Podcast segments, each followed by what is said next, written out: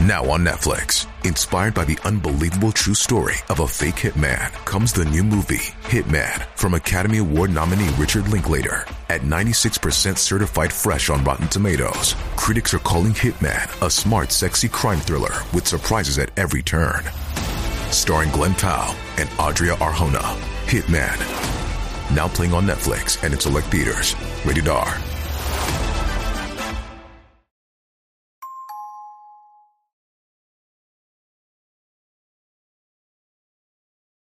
歩いていて、目の前に財布が落ちていたら、あなたならどうしますか？親切な人であれば警察に届けるかもしれませんが、この事件を知ったとき、あなたは、もう、財布を見たら猫ばばするか、見て見ぬふりをした方がいいと思うかもしれません。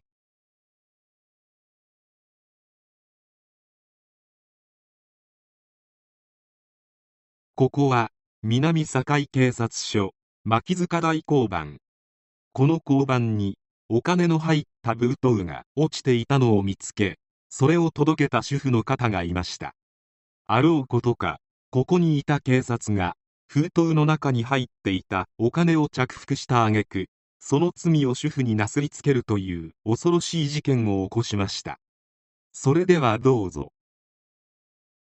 1988年2月6日午前11時40分頃大阪府堺市内に住む主婦具足美智子さん事件当時36歳が牧塚大交番に現金15万円が入った封筒を届けた。届けられた15万円を受け取った西村正宏巡査当時31歳は美智子さんに遺失物法で作成が義務付けられている習得物件預かり書を渡さずこのお金についてはもう紛失届が出ているからと言って美智子さんを返した。習得物件預かり書という証拠を残さなければ美智子さんが15万円を持ってきたという事実は隠蔽できる。そして邪魔者がいなくなったことを確認し西村はその15万円を着服したのである。西村の目論見はうまくいったように見えたが15万円という大金を届けたにもかかわらず3日経っても何の連絡もないことを不審に思った美智子さんが牧塚大交番ではなく堺南署にあの封筒のお金は持ち主に返せたんですかと連絡した。するとそんな封筒は受理していないとの回答。習得物件預かり書は提出されていないのであるから当然である。しかしこの連絡により現金が何者かによって着服された事実が明らかになり美智子さんも事情聴取を受けることとなった。美智子さんを聴取した刑事課員は白と判断し上司に報告。とはいえ美智子さんが無実であれば必然的にその時間にいた西村巡査が着服したということになる。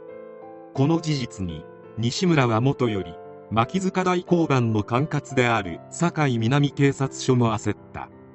というのも堺南警察署の署長副署長警ら課長は3月の人事異動で栄転が決まっていた。所轄の部下が善意で届けてくれた落とし物を着服していたなどという警察官としてはありえない犯罪をしていたとすれば自身の栄転話も断ち消えてしまう。そして自身の出世を優先した所長らはあろうことか15万円の落とし物を届けてくれた美智子さんに習得物横領の罪をなすりつけ西村の着服を隠蔽しようと試みたのである。8人もの捜査員で専従捜査班が編成され着々と捜査が進んでいった。捜査班はいるはずのない証人や存在するはずのない物的証拠を次々と発見していた。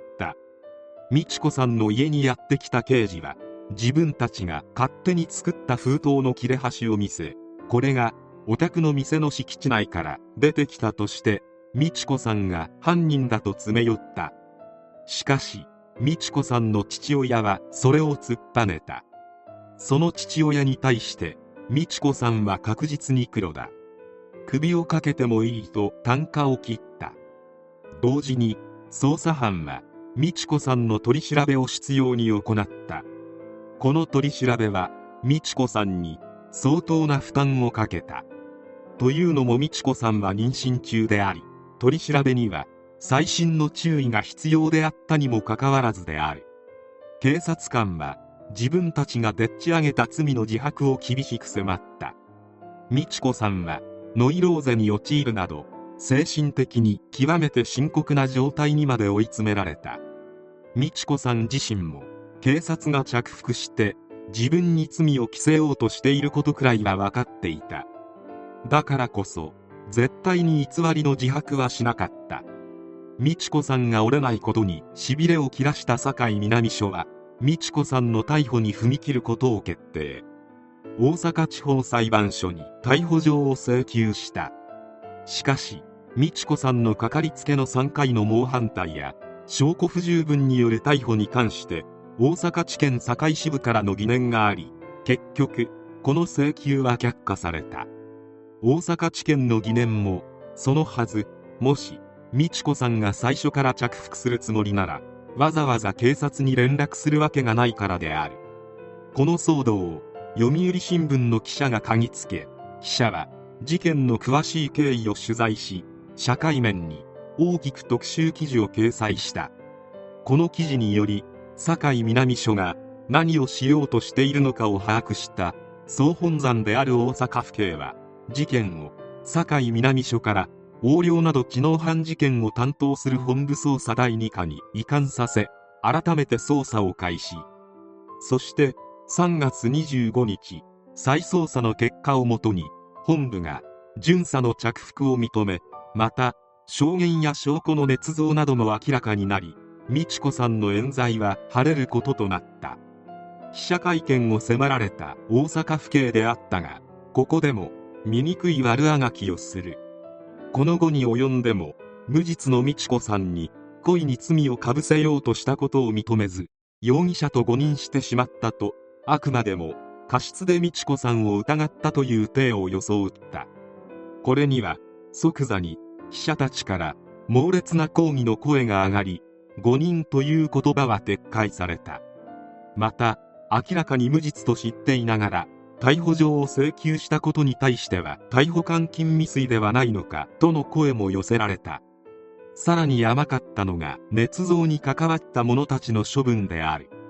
大阪府警察は当時の南堺署長を言及に処し署長はこれを受けて隕石辞職。副署長は開国と刑務部付きに警ら課長も開国と部付きに更迭刑事課長を厳重注意処分とした。そして着服した西村は懲戒免職にされ業務上横領罪で大阪地検に送致されたが1989年4月7日起訴猶予処分となった。誰一人として刑事罰を受けていないのである。この処分については警察は市民に厳しく身内に甘いだから冤罪が起きるんだといった批判の声も多く上がった。